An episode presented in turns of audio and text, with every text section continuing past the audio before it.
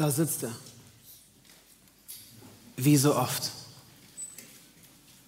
Seit Jahren sitzt er wohl da, nicht immer. Und doch immer wieder. Und so auch heute.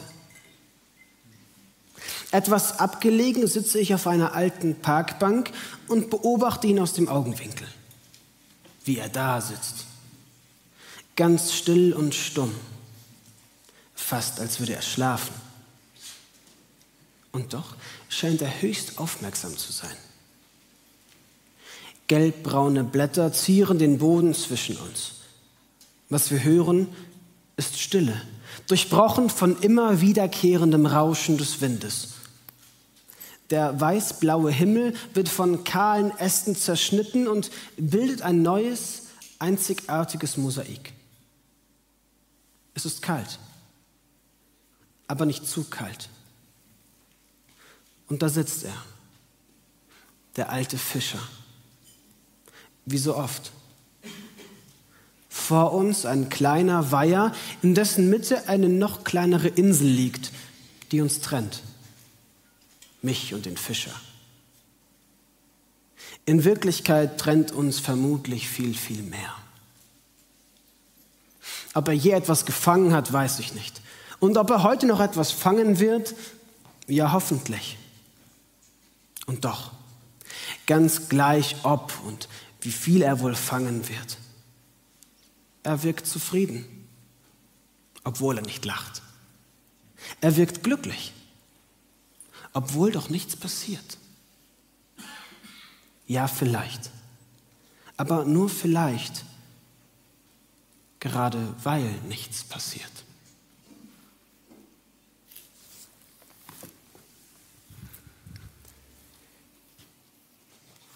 Mein Thema heute Morgen lautet, verschwende deine Zeit. Verschwende deine Zeit, so wie der Fischer. Ein etwas negativ geprägter Satz. Dieser Satz, verschwende deine Zeit. Das würde man ja eigentlich nicht sagen. Und doch ist das genau meine Predigt heute Morgen für dich. Genauso. Letzte Woche hat Timo darüber gepredigt, dass wir lustige Christen sein sollen. Also Menschen, die Lust und Freude haben an Jesus am Herrn.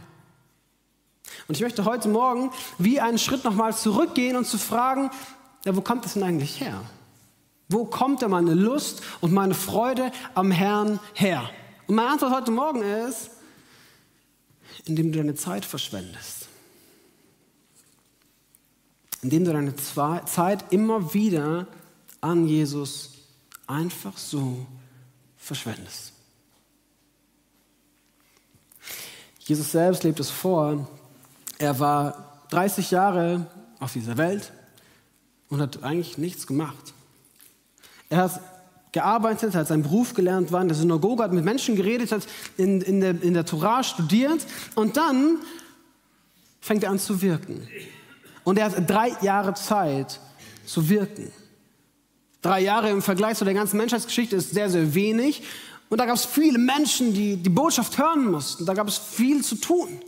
Da, da, da musste einiges gemacht werden. Viele Menschen, die geheilt werden wollten.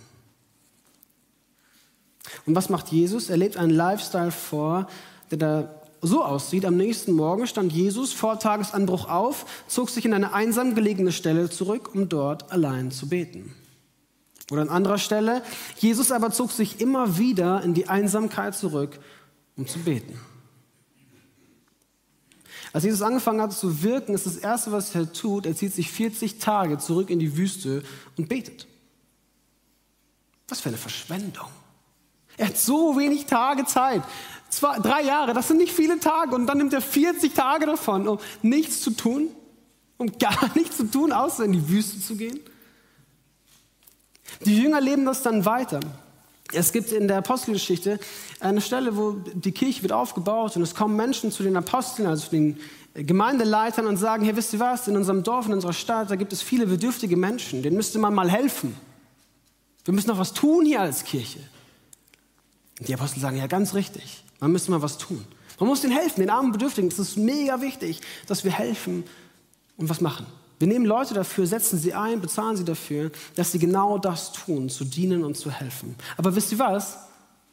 Wir haben genauso Leute angestellt, bezahlt, die einfach nur Gott dienen, die einfach nur beten, anbeten, den Herrn preisen, mit ihm unterwegs sind. Was für eine Verschwendung von Ressourcen, eine Verschwendung von Zeit, eine Verschwendung von Geld. Auch heute noch gibt es, gibt Gebetshäuser, wo Menschen Tag ein, Tag aus nichts anderes machen und von Spenden bezahlt werden, um zu beten. Einfach nur beten. Was für eine Verschwendung. Aber genau das, genau zu diesem Lifestyle will ich dich heute Morgen wieder neu ermutigen. Genau das zu leben. Mein erster Punkt heute Morgen ist erst sein, dann tun. Pete Scazzaro hat folgendes Buch geschrieben, Emotional gesunde Nachfolge. Und ein Kapitel in diesem Buch trägt genau diesen Titel, erst sein, dann tun weil er das an eigener Haut, am eigenen Leib erlebt hat. Ist ein Gemeindegründer, ein Leiter, ein Macher, ein Denker, ein Visionär, ein, der ein Herz hat für Menschen, für Gemeinde und er hat Gemeinde aufgebaut, die wurde groß, viele Menschen kamen zum Glauben durch ihn. Er hat ganz, ganz viel gemacht, gemacht, gemacht, gemacht, gemacht. Und dann kommt es zu einem Punkt in seinem Leben, wo seine Frau zu ihm sagt, weißt du was, in einer Gemeinde, in der du leitender Pastor bist, in die Gemeinde will ich nicht gehen. Und es war für ihn so ein Aufweckmoment, wo er gemerkt hat, ich, ich bin irgendwo falsch abgebogen. Ich habe irgendwo mein Sein verloren. Ich habe mich im Tun verrannt. Und in diesem Buch macht er in diesem Kapitel eine, wie eine Waage auf und sagt, es gibt das, tu, äh, das Sein für Gott und es gibt das Tun, äh, das Sein vor Gott und das Tun für Gott. Und das ist wie auf einer Waage, ein Waagschal. Und er sagt, es, auf seiner Waage war dieses, dieses Tun für Gott viel, viel mehr. Und es war nicht mehr im Balance. Und er sagt, es nicht nur, muss nicht nur im Balance sein, sondern zuallererst, zuallererst Prio sollte das Sein vor Gott stehen. Einfach nur da sein. Ja, und das ist, das ist provokant. Das passt so gar nicht. Einfach nur sein einfach nichts tun? In einer Zeit, in der wir leben, wo auf die Frage, wie es dir geht, eine sehr berechtigte und richtig gute Antwort ist, ja, viel zu tun. Bin halt im Stress. Gibt halt einiges zu machen, muss ja, aber erledige ich schon, kriege ich schon hin, alles gut. Ist fein, aber halt viel zu tun. Wo es Teil unserer Schöpfung geworden ist, erschöpft zu sein. Wo es eine Tugend ist, viel zu tun zu haben. Da ist einfach mal nur sein, einfach mal nichts machen. Auf die Frage, wie es dir geht, einfach zu sagen, ja, hab heute nichts gemacht, aber ist cool, ist gut. Ich hatte nicht Urlaub, nee, hatte nicht frei. Ich habe nicht so viel gemacht heute. Ja, das wirkt ja falsch, das wirkt faul. Ich war vor zwei Wochen auf einer Pastorentagung auf Langeoog. Da waren alle Pastoren vom Bund FEG eingeladen, dorthin zu kommen. Wir waren 250 Pastoren und Pastorinnen wir saßen dort am ersten Morgen, gab es eine Bibelandacht zu Psalm 127 und die Frau, die diese Bibelandacht gemacht hat, ähm, hatte so die Botschaft zu sagen, hey, mach, lass mal Gott die Arbeit machen, die du machst. Lass mal Gott arbeiten in deinem Leben. Und zuallererst hat sie eine Problemsituation dargestellt und geschildert und hat die Pastoren und Pastorinnen angeschaut und gesagt, die meisten von euch sind überarbeitet und erschöpft. Die meisten von euch machen Überstunden, die sie nicht ausbezahlt bekommen und für die man auch keinen Urlaub bekommt. Die meisten von euch machen aus einer 40-Stunden-Woche eine 50, 60, 70-Stunden-Woche. Die meisten von euch werden deswegen wahrscheinlich Schlafprobleme haben und im schlimmsten Fall auch noch Eheprobleme und Probleme mit euren Kindern. Und das ist normal. Ist ja auch verständlich, weil das sind Menschen, die für die Gemeinde brennen die ein Herz haben für die Menschen, die ein Herz haben für Jesus, die ein Herz haben für die Stadt und für die Kirche. Und dass wenn jemand anklopft und jemand anruft, der ein Problem hat, werden sie nicht sagen, nehme meine Arbeitsstunden, die sind jetzt vorbei. Ich werde dir nicht helfen. Und ich saß da drin, mir das angehört und habe mich schlecht gefühlt. Ich habe mich schlecht gefühlt, weil ich dachte, ich mache das nicht. Ich bin nicht so erschöpft. Ich bin nicht so ausgebrannt. Und ich habe mich gefragt, mache ich was falsch? Habe ich, hab ich zu wenig ein Herz für die Menschen, zu wenig Leidenschaft für die Kirche? Gehört das dazu, dass man so sehr für etwas brennt, dass man irgendwann ausbrennt? Ist das normal?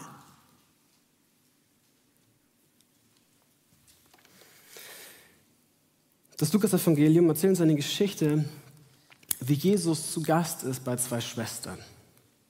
Wir lesen, als Jesus mit seinen Jüngern weiterreiste, kam er in ein Dorf, wo ihn eine Frau mit Namen Martha in ihr Haus einlud. Sie hatte eine Schwester, die Maria hieß. Maria setzte sich dem Herrn zu Füßen und hörte ihm zu. Martha dagegen war sehr mit der Vorbereitung des Essens beschäftigt. Schließlich stellte sie sich vor Jesus hin. Herr, sagte sie, findest du es richtig, dass meine Schwester mich die ganze Arbeit allein tun lässt? Sag ihr doch, sie soll mir helfen. Aber Martha, entgegnete ihr Jesus, Martha, du bist beunruhigt und machst dir Sorgen um so viele Dinge. Notwendig ist aber vor allem eins. Maria hat das gute Teil erwählt und das soll ihr nicht genommen werden.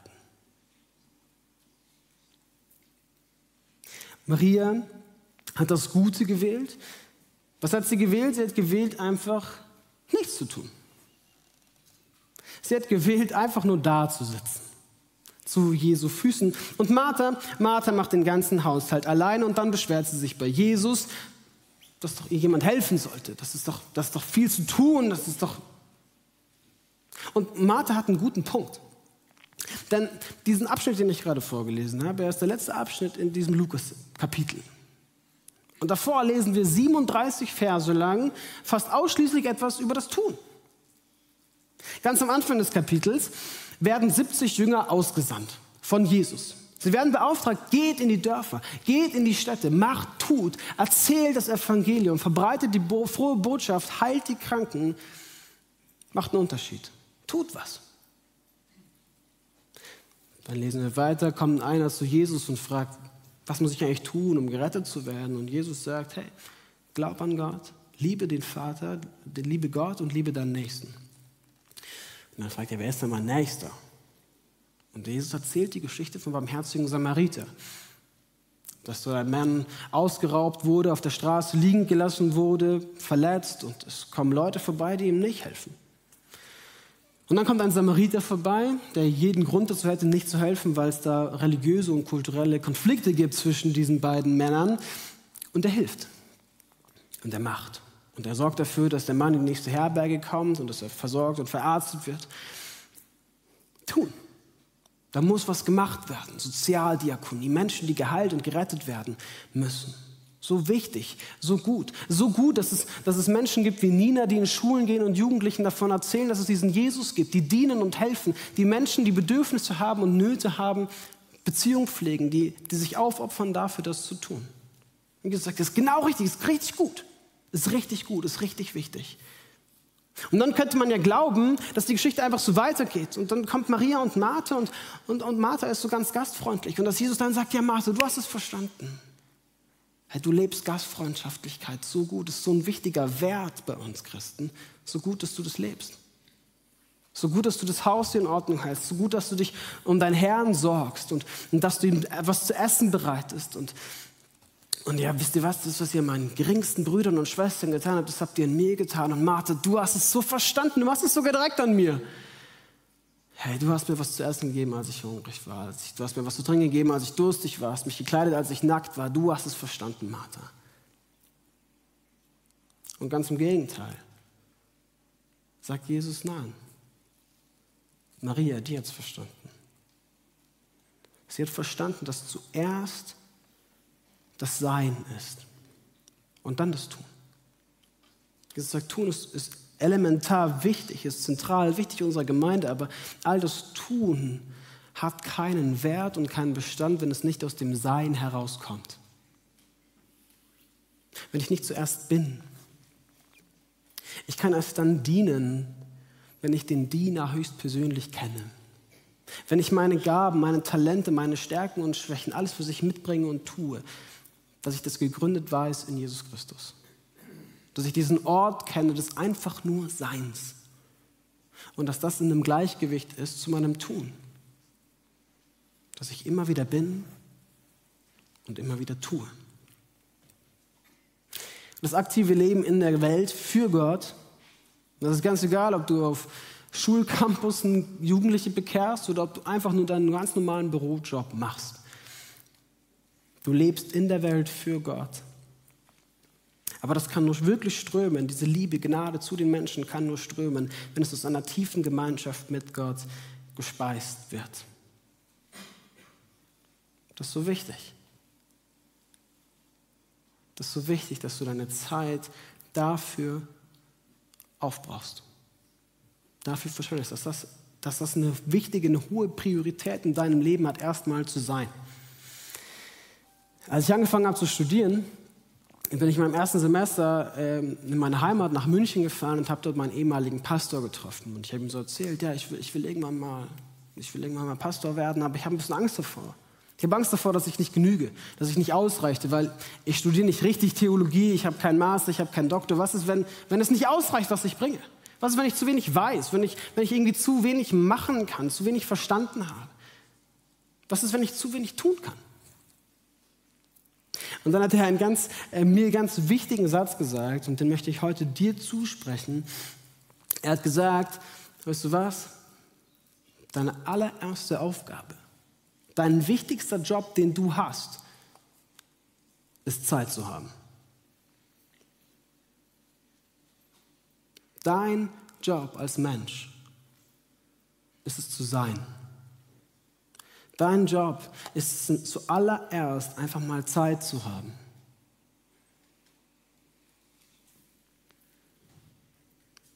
Erstmal zu sein, einfach mal Mensch zu sein, einfach mal in der Gegenwart Gottes zu sein.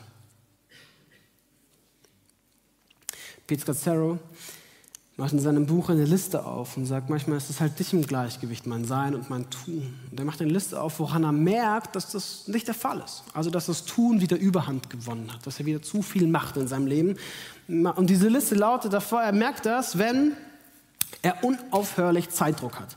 Wenn er Stress und Sorge und körperliche Anspannung gar nicht mehr beachtet. Wenn er sich Sorgen macht, was andere von ihm denken, wenn er Zukunftsängste hat, wenn er immer eilig ist, abwesend, gekränkt, zerstreut und abgelenkt. Wenn er vorschnell urteilt, wenn er sich über den Erfolg anderer nicht freuen kann, wenn er zu viel redet, als zuzuhören.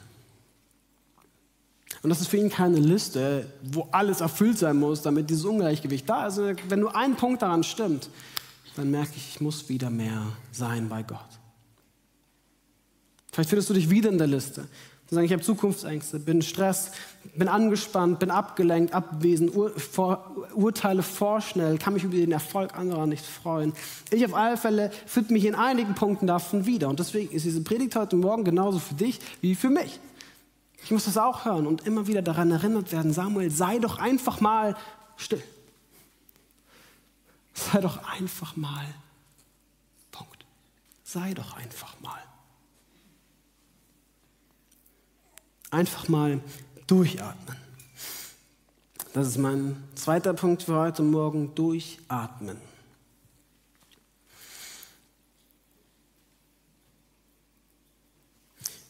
Wir sind ja so ungern still. Also ich und meine Generation, wir können nicht still sein. Das ist beunruhigend, das ist beängstigend. Wir haben das nicht mehr gelernt, still zu sein. Ich bin sehr beeindruckt und ich freue mich immer sehr über die ältere Generation, die das noch kann. Die noch weiß, was Langeweile ist. Die noch weiß, was wirkliche Stille ist. Ich bin viel im Zug unterwegs und freue mich dann immer daran, wenn ich alte Menschen sehe, die äh, vier, fünf Stunden nichts anderes machen, außer aus dem Fenster zu schauen. Mich freut das, mich, mich begeistert das, mich inspiriert das und ich denke mir, ich will auch so sein. Ich will auch so eine Lebensruhe haben. Ich will auch so eine Freude einfach haben, dass ich einfach nur aus dem Fenster schauen kann. Das macht mich schon glücklich genug. Herr, ich kann das nicht. Und meine Generation kann das nicht. Vielleicht kannst du das auch nicht. Wir haben gelernt, einfach alles immer zu überschatten. Noch mehr Informationen, hier nochmal das anhören, das nochmal durchscrollen. Und das darf ich auch nicht verpassen. All unsere Medien, sei es Druckmedien, Social Media, Fernsehen, was auch immer, ist darauf abgeschnitten und so programmiert, dass du möglichst lange dabei bleibst. Dass der nächste Artikel dich auch noch interessiert. Und das nächste Video vielleicht auch noch mal deine Aufmerksamkeit catcht. Und wenn das nicht, dann das nächste. Und das übernächste. Und vielleicht das nächste auch noch. Wir werden darauf programmiert, uns einfach nur zu berieseln zu lassen. Und wir verlernen es still zu sein. Vielleicht, weil Stillsein dann für uns so was ist wie dieses Wassergefäß. Und dass wenn wir still werden, wir auf einmal erst merken, was in uns drin eigentlich alles los ist. Und was da passiert. Und dann werden wir manchmal still und dann passiert vielleicht das in uns drin. Und wir merken auf einmal, dass, dass das ja so gar nicht still ist. Dass das ja so gar nicht beruhigend ist. Dass da auf einmal Stimmen in mir wach werden, die auch noch was zu sagen haben. Dass da auf einmal Trauer hochkommt, dass da auf einmal Erinnerungen aus meiner Kindheit hochkommen, dass da auf einmal klar wird, ah, es gibt ja immer noch einen Krieg in Israel, Mist. Und das ist gar nicht so schön ruhig. Vielleicht ist es auch gar nicht so extrem bei dir und es kommen einfach nur To-Dos hoch, was noch alles erledigt werden müsste, ja eigentlich. Und der Anruf müsste auch noch getan werden. Und die Person habe ich auch schon lange nicht mehr besucht und sowieso den Abwasch mache ich halt auch noch. Und was mache koche ich eigentlich morgen? So, und das ist dann unsere Stille.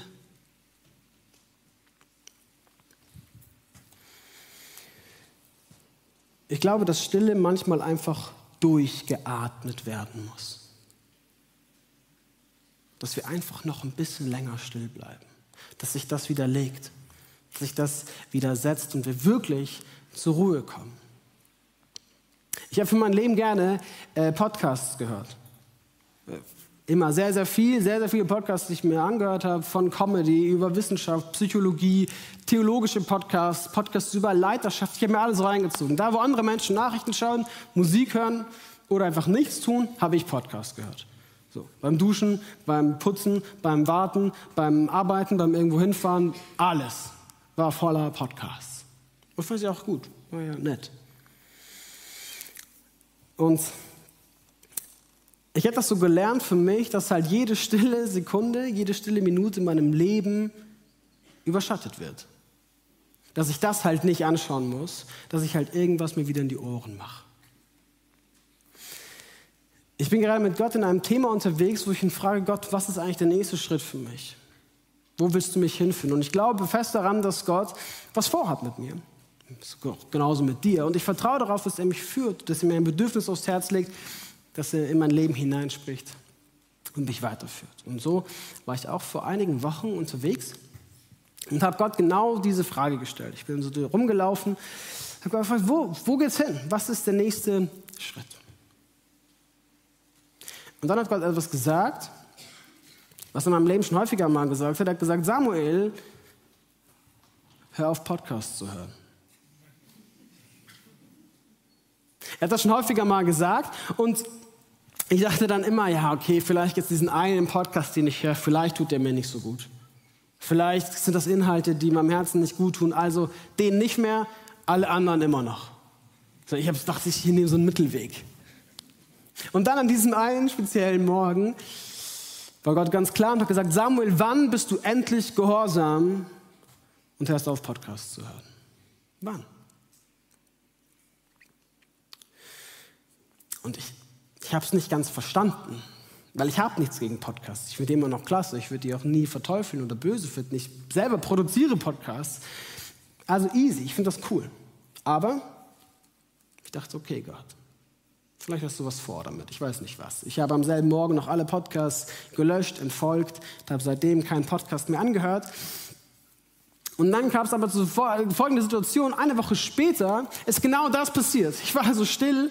Es war ein Tag, wo auf einmal das wieder angefangen hat zu brodeln und zu strudeln. Und es wurden innere Stimmen war, vielleicht kennst du das, dass du so die Stimmen und Blicke von anderen auf einmal siehst und Erwartungen von anderen siehst und denkst, das müsste ich ja auch noch machen und, und das auch noch und, und hier müsste ich so mal reagieren und da, da müsste ich mein Leben noch besser in den Griff kriegen, damit ich irgendwie genug bin, dass ich besser reinpasse, was auch immer.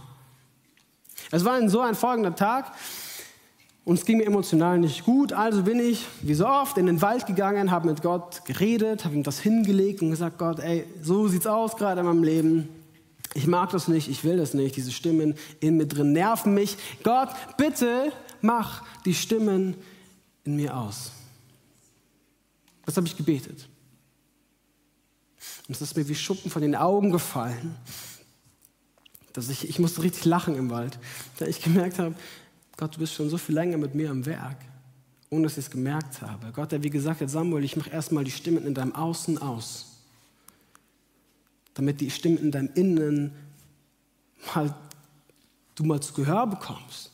Dass du mal siehst, was da los ist. Und dann setzt sich das irgendwann. Und dann machen wir die Stimmen in deinem Innen auch irgendwann aus. Ich glaube, dass Stille durchgeatmet, durchgelebt werden will. Manchmal muss die ertragen werden, damit sich das legt. Und genau das wollen wir jetzt praktisch mal ausprobieren. Ich lade dich einmal, das genau zu tun. Dich nochmal hinzusetzen, gerade die Füße auf dem Boden, dass du den Rücken mal gerade machst, dass du mal durchatmest. Und wir wollen es mal sein, einfach nur still. Einfach mal nur da sein. Vielleicht hilfst du deine Hände auszustrecken oder zu falten, deine Augen zu schließen. Und ich lade dich ein, einfach nur still zu sein. Du musst nichts beten, du musst nichts denken, du musst nichts leisten. Vielleicht redet Gott mit dir, dann hör zu, wenn nicht, ist auch cool. Und du darfst einfach nur sein in seiner Gegenwart. Ihm in die Augen schauen, dir vorstellen, dass er neben dir sitzt, wie auch immer. Und du darfst wissen, es ist schon Gnade und es ist schon Liebe von ihm, dass du einfach nur bist. Dass du existierst, ist Gnade. Das darfst du genießen. Drei Minuten lang. Und wenn, wenn Gedanken kommen, die dich ablenken, dann darfst du immer wieder beten, Gott, hier bin ich. Gott, hier bin ich. Gott, hier bin ich. Drei Minuten.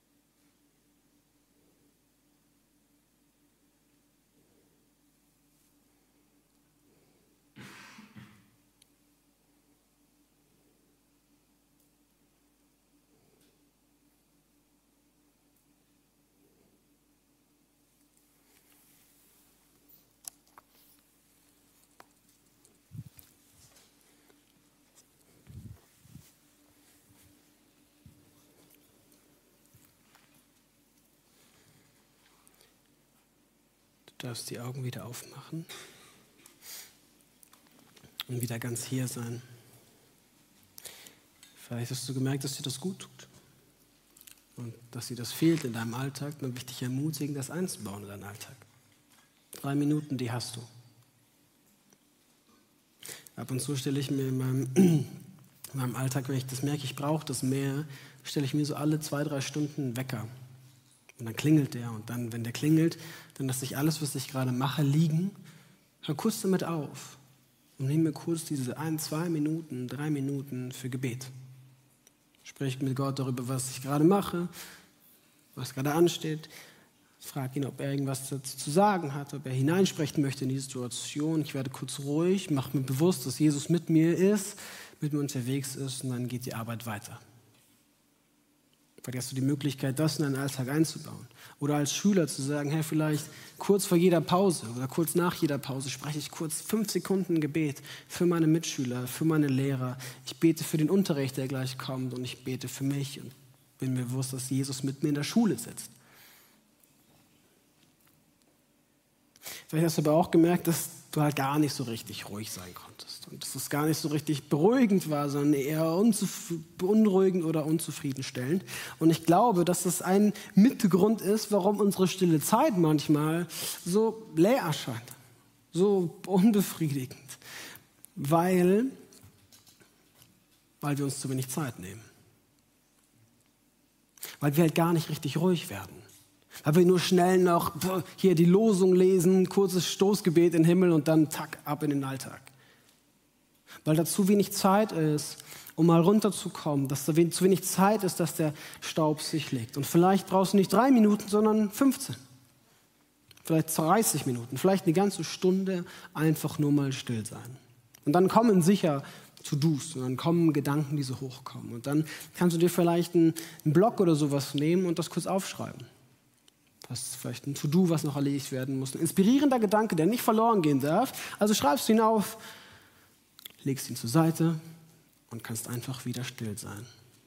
Dann kommt vielleicht der nächste Gedanke, du nimmst deinen Block wieder hervor, schreibst das kurz auf, legst es zur Seite und bist wieder still.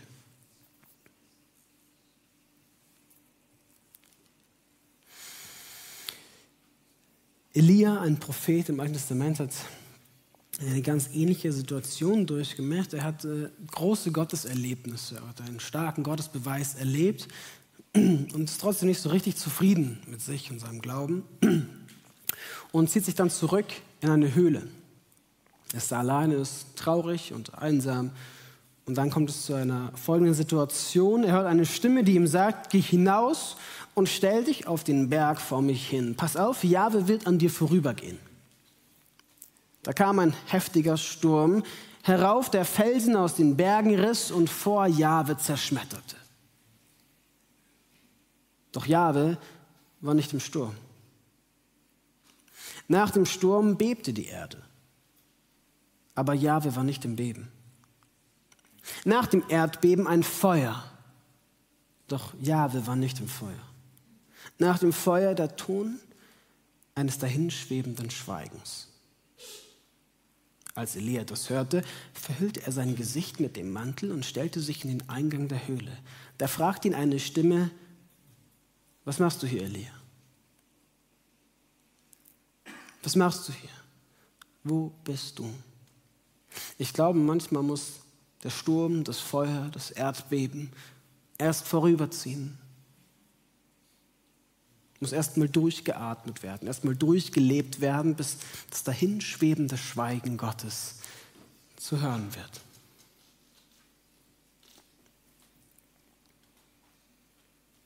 Ich fand es so schön, wir hatten letzte Woche in das Thema Lust am Herrn und da waren ein Senioren-Ehepaar hier auf der Bühne, hat ein Interview gegeben, äh, Bob und Dieta Jans. Und ich fand das so inspirierend und so stark, dass Bob erzählt hat, weißt was, ich bin, ich bin alt, ich bin Senior, ich muss eigentlich gar nichts mehr machen. Ich habe echt mein ganzes Leben habe ich für Gemeinde, habe ich das Reich Gottes gebaut. Ich müsste nichts mehr tun. Ich wüsste, ich bin, ich könnte mich jetzt schön zurücklehnen. Aber er hat gesagt, weißt du was, ich suche auch die Arbeit nicht, aber wenn Gott mich ruft, dann mache ich. Und in seinem Nebensatz sagt er, jeden Tag rede ich mit Gott. So als wäre es das Normalste, das Allernormalste auf der ganzen Welt, dass er jeden Tag mit Gott redet und dass er sich rufen lässt. Vielleicht wirkt das für dich auch ganz normal. Es ist nicht ganz normal. Es bedingt den Fakt, dass du zuhörst. Es braucht diesen Moment, dass, dass wir uns hinsetzen und warten, bis, bis das dahinschwebende Schweigen kommt. Sich rufen zu lassen bedeutet, ich höre zu.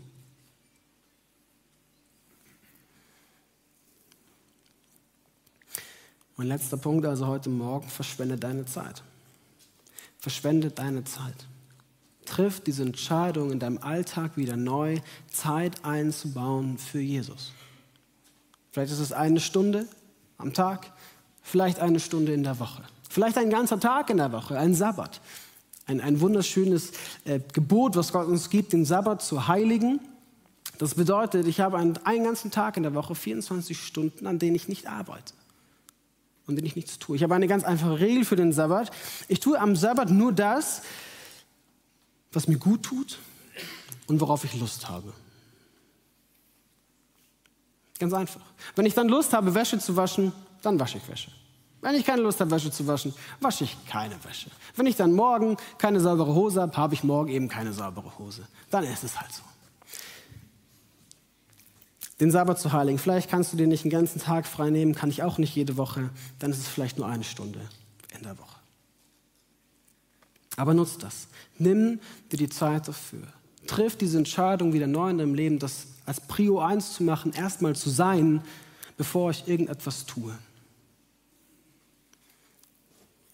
Und dann kannst du geduldig ausprobieren, was für dich wie passt.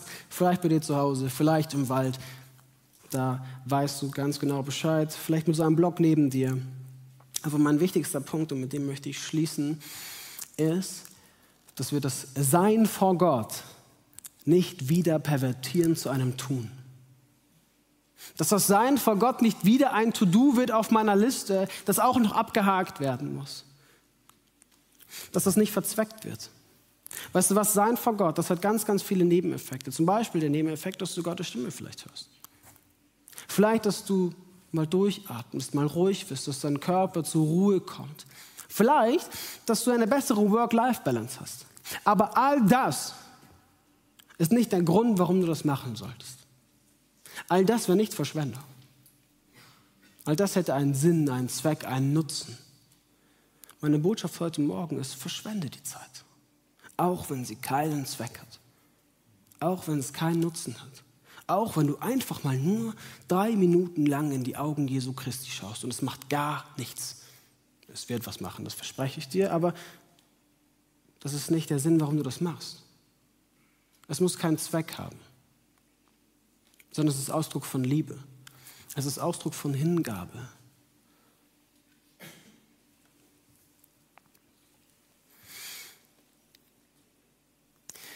Ich will schließen mit den wohl zwei kürzesten Versen der Bibel, freut euch alle Zeit und betet immer zu. Das fasst vielleicht ganz gut zusammen, die letzten zwei Wochen. Letzte Woche, freut euch alle Zeit, habt Freude am Herrn und betet immer zu.